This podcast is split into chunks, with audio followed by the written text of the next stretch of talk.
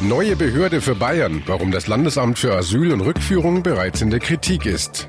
Zeugnistag in Bayern, ob Schüler in den Ferien schon was fürs nächste Schuljahr tun sollten und Himmelsschauspiel, wie und wo man heute die Mondfinsternis am besten beobachten kann.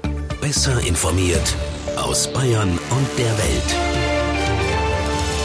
Antenne Bayern, The Break. Hallo beim Nachrichtenpodcast von Antenne Bayern. The Break ist eine kurze Auszeit für mehr Hintergründe, mehr Aussagen und Wahrheiten zu den wichtigsten Themen des Tages. Es ist Freitag, der 27. Juli 2018. Redaktionsschluss für diese Folge war 16 Uhr. Ich bin Antenne Bayern Chefredakteur Ralf Zinno.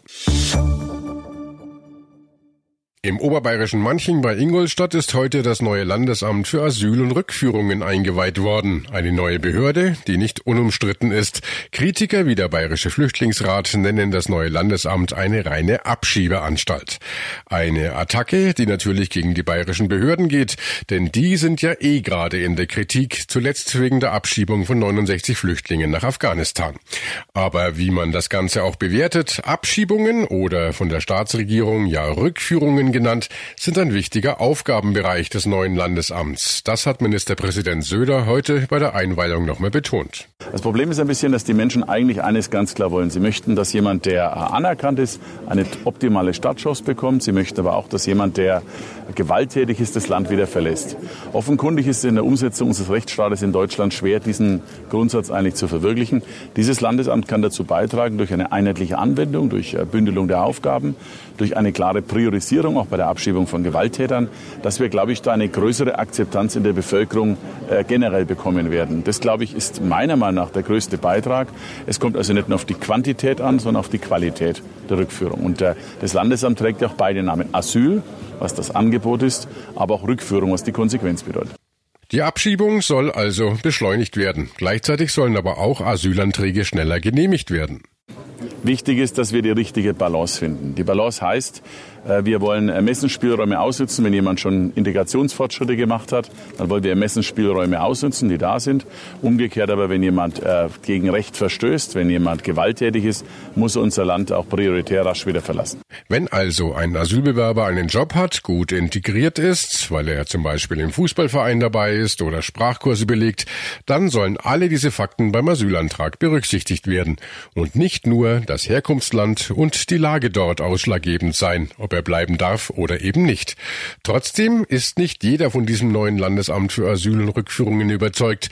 Willi Drechsler ist der Integrationsbeauftragte der Caritas für den Standort in Manching, wo viele Flüchtlinge ja bereits auf ihr Schicksal warten. Ja, für uns wirkt es eher etwas beängstigend.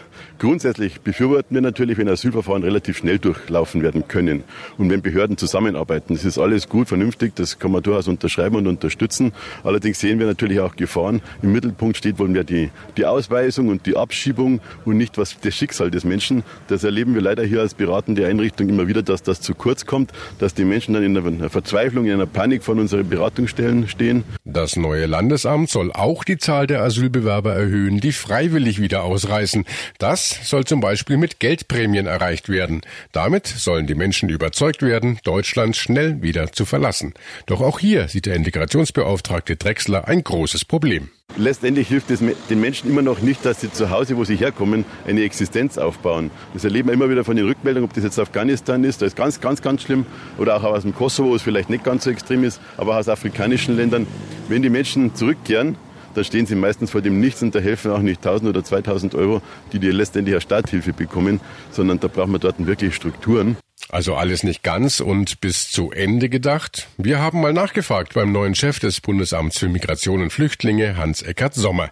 Er gab Innenminister Hermann und Ministerpräsident Söder Rückendeckung. Wenn hier Bayern als erstes Bundesland seine Kräfte hier in einem Landesamt bündelt in dieser Sache, ist das ein völlig richtiges Zeichen, äh, dass wir äh, die Abschiebung nicht vergessen dürfen in diesem Prozess und auch die, nicht nur die Abschiebung, auch die freiwillige Rückkehr, auch dafür ist ja das, dieses Landesamt zuständig. Also ich biete hier dem Landesamt beste Zusammenarbeit mit dem Bundesamt an. Wir ergänzen uns. Trotzdem fordert BAM-Chef Sommer jetzt nicht automatisch, dass gleich jedes Bundesland so ein Amt einrichten muss. Nein, das werde ich nicht tun, denn wir leben in einem föderalistisch aufgebauten Staat. Das muss jedes Land für sich selbst entscheiden, wie es seine Organisationsstruktur macht. Das, wir haben auch ganz unterschiedliche Ländergrößen und Länderstrukturen. Wir haben Stadtstaaten. Äh, das muss jedes Land für sich selbst wissen. Aber ich denke, es ist für, zumindest für Flächenstaaten ein Muster, was Bayern hier macht. Auch wenn sich die bayerische Staatsregierung nicht an den reinen Zahlen im Hinblick auf Abschiebungen und erteiltes Bleiberecht messen lassen will, das neue Landesamt für Asyl und Rückführungen wird sicher von den Kritikern weiter genau beobachtet. Und erst nach ein paar Monaten wird man genau beurteilen können, ob seit der Gründung heute nur die Zahl der Rückführungen gestiegen ist oder ob wirklich auch schneller und unkomplizierter die Menschen ein Recht bekommen, in Bayern zu bleiben. Nämlich die, die sich nichts zu Schulden kommen lassen und sich wirklich integrieren integrieren wollen. Bayern startet endlich in die Sommerferien. Heute gab es die Zeugnisse und jetzt heißt es sechs Wochen schulfrei. Aber wie viel frei ist wirklich gut? Oder müssen die Schüler nicht doch was lernen, um besser ins neue Schuljahr zu starten? Darüber haben sich Wolfgang Leikermoser und Indra aus dem Guten Morgen Bayern Team mit der Präsidentin des Bayerischen Lehrerinnen und Lehrerverbandes Simone Fleischmann unterhalten. Und rauskamen viele Tipps für die Eltern und die Schüler. Die dürfen nämlich laut Frau Fleischmann erstmal ausspannen. Naja, also erstmal ähm, steht es ihnen mal zu, ähm, zu feiern und zu chillen und zu sagen, ich habe viel geschafft und jetzt kann ich auch mal Ruhe geben. Wie lang das dann ist, ich meine, es sind sechs Wochen formal und jetzt muss man halt gucken, wie viel maximal man Freizeit reinkriegt. Und manchmal wird's wohl nichts nützen, dass man ein bisschen was macht. Wenn man jetzt ein gutes Zeugnis hat, mhm.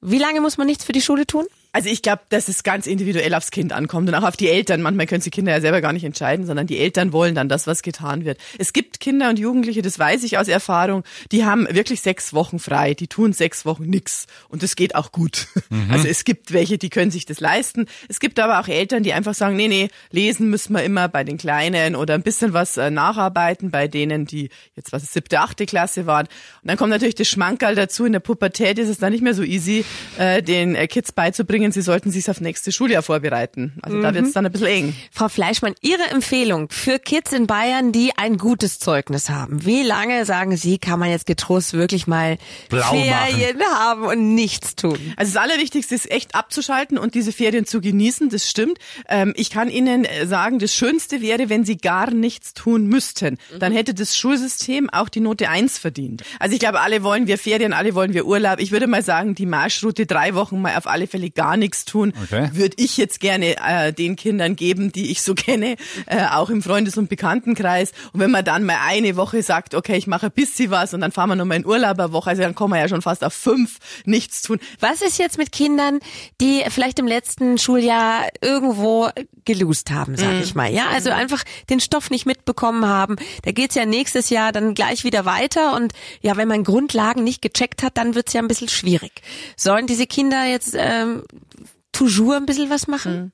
Also wir haben ja High-End-Camps in diesen äh, Ferien. Es gibt ja äh, Luxus-Nachhilfeinstitute mit äh, besten Locations, wo die Kinder eingebucht werden für zwei, drei Wochen, damit sie dann im nächsten Jahr äh, gut bestehen. Also da muss ich Ihnen ganz ehrlich sagen, das ist für mich ein Armutszeugnis für das bayerische Schulsystem. Der Nachhilfemarkt steigt und boomt und die Eltern buttern da Kohle rein ohne Ende. Das darf eigentlich gar nicht sein. Also es dürfte eigentlich nicht sein, dass man bei schlechten Noten oder bei dem, dass man es halt nicht so gut gemacht hat, dann in den Ferien in irgendwelche Camps gehen muss und das nacharbeiten muss. Aber ich muss Ihnen ganz ehrlich sagen, manchmal ist es natürlich hilfreich für die Kinder, wenn sie ein bisschen was aufholen, damit sie dann auch sicher und ähm, zielstrebig ins neue Jahr gehen und nicht schon merken, oh, jetzt schnalle ich schon wieder nicht. Mhm. Wie motiviere ich denn mein Kind in den Ferien irgendwas zu tun, irgendwas zu lernen? Beste ist immer das Gespräch. Ich muss mal drüber nachdenken mit meinem Kind. Sag mal, warum ist denn das eine 5? Was war denn los? Lass uns überlegen. Hat's dir keinen Spaß gemacht? Hast du nie gelernt? Was schwierig in der Klasse? An was lag's denn? Und wenn ich das rausgebracht habe, dann gibt es viele Kinder und Jugendliche, da meint man oft gar nicht äh, hindenken zu dürfen. Die wollen dann auch das nacharbeiten und sie wollen ja auch im nächsten Jahr erfolgreich sein. Also ich glaube, das Gespräch ist das Wichtigste.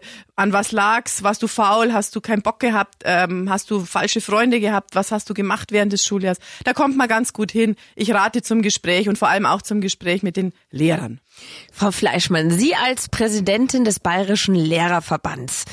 Ist es so, heute kommen viele Kids nach Hause, haben dann auch ganz gute Noten und dann gibt's Kohle von Omi, Opi, Tante, Onkel, Mama und Papa. Wie finden Sie das? Also Belohnung muss sein. Sie freuen sich auch, wenn die Sendung gut war und sie jemand anspricht und sagt, hey, coole Sendung habt ihr gemacht, ihr seid eh die zwei Besten oder irgendwie so. äh, dann freut ihr euch und äh, dann sagt ihr, juhu, äh, es geht gut weiter. Äh, bei Kindern muss man überlegen, ist es ein Ausflug, ist es der Urlaub, ist es mein schöner Tag allein mit Papa oder ist es, wenn die Oma fünf Euro gibt? Ich muss Ihnen ganz ehrlich sagen, äh, Geld als Belohnung finde ich persönlich nicht richtig, aber manchmal kann man der Oma und dem Opa das nicht verbieten und manchmal ist es auch nicht so wahnsinnig viel für ein Eis und so finde ich doch voll okay, oder? Oder wenn man mal mit den Freundinnen äh, einen schönen Nachmittag sich machen kann. Aber es darf nicht überhand nehmen. Und es gibt ja Kids, die zählen die Noten und wissen ganz genau, wie viel dann Kohle zusammenkommt von Opa, Tanten und anderen. Das ist und wie das in der ist schwierig. Börse, ja. Was sagen Sie allen Kindern, die jetzt zum Beispiel einen Schulwechsel vor sich haben, weil äh, beispielsweise Gymnasium nicht geschafft, jetzt geht's dann nächstes Jahr auf die Realschule? Die Frage regt mich allein schon auf, wenn ich das sagen darf, weil die Frage mich deswegen aufregt, weil wir ein Schulsystem haben, wo es echt manchmal hart ist für diese Kinder, wenn sie nicht dieses Gymnasium schaffen. Und sie packen das jetzt in die Frage genauso rein. Das Absichtlich. Ist, ich weiß, ich weiß ja auch, ich stell, unterstelle ja Ihnen gar nichts Schlechtes, sondern das ist der Mainstream in der Gesellschaft, das weiß ich schon. Aber eigentlich müssten wir sagen können, verdammt nochmal, jeder ist gleich viel wert, jeder geht seinen Weg. Ich muss Ihnen ehrlich sagen, ähm, diese Diskussion, ich habe es nicht geschafft, die geht einem sehr nah als Lehrer. Auch in der vierten Klasse gibt's Tränen, wenn Kinder sich jetzt trennen müssen und nächstes Jahr nicht mehr gemeinsam sind. Und der Bayerische Lehrer- und Lehrerinnenverband hat ein anderes Modell vor Augen. Wir fragen uns nämlich, ob man Zehnjährige wirklich in drei Schubladen aufteilen kann. Ja, und äh, diese Diskussion, die wird uns sicher auch noch im neuen Schuljahr begleiten. Aber jetzt wünschen wir allen erst einmal tolle Sommerferien. Und äh, zum Start in diese Sommerferien kann man heute Abend gleich ein ganz besonderes Naturphänomen am Himmel bewundern. Die Erde befindet sich dann nämlich genau zwischen Sonne und Mond. Sie wirft also ihren Schatten auf den Mond, was bedeutet, wir haben eine totale Mondfinsternis. Christina Hartmann aus der Antenne Bayern Wetterredaktion ist jetzt bei mir. Christina, das heute Abend, das ist ja nicht irgendeine Mondfinsternis.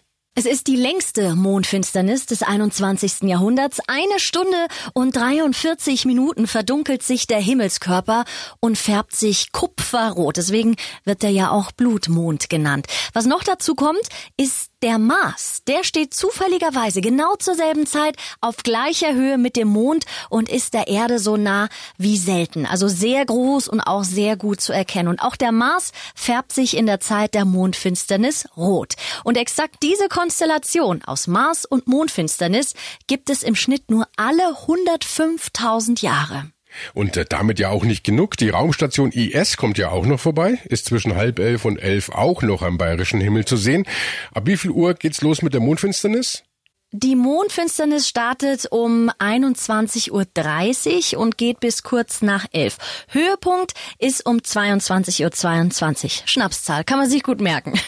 Und natürlich wichtig, damit man was sieht, das Wetter. Passt das auch in Bayern? Ähm, wir in Süddeutschland haben bundesweit sogar die beste Sicht. Es bleibt nämlich trocken und auch überall sternenklar. Solange nie spontan noch ein Gewitter runterkommt, kann man ja nicht so wirklich vorhersagen. Aber selbst dann dauert ja zum Glück die Mondfinsternis so lange, um dann auch nach dem Gewitter die zwei rot gefärbten Planeten super zu sehen. Am besten einfach einen Platz suchen, weit weg von anderen Lichtquellen, vielleicht sogar auch raus aus der Stadt, auf ein Feld oder in einen Park.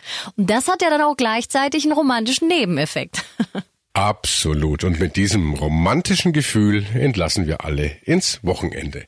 Das war The Break, der Nachrichtenpodcast von Antenne Bayern an diesem Freitag, den 27. Juli 2018. Ich bin Chefredakteur Ralf Zinno. Antenne Bayern. Besser informiert. Jeden Tag. Zu jeder vollen Stunde auf Antenne Bayern. The Break. The Break gibt's auch Montag wieder. Um 17 Uhr. Jetzt abonnieren.